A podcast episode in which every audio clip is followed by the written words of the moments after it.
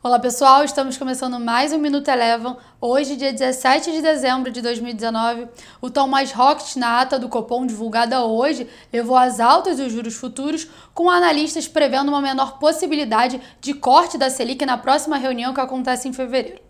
O dólar, sem novos gatilhos, teve um dia de alta acompanhando o movimento do dólar index e por aqui encerrou com leves ganhos de 0,06%.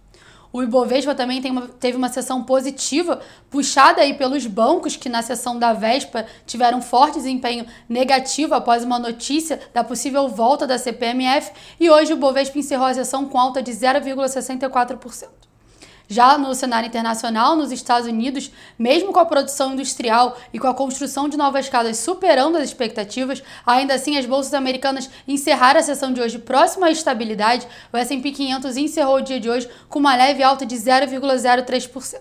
O Minuto Eleven de hoje fica por aqui. Se você quiser ter acesso a mais conteúdos como esse, inscreva-se em nosso site www.elevafinancial.com e siga a Eleven também nas redes sociais. Eu sou a Jéssica Feitosa e eu te espero no próximo Minuto Eleven.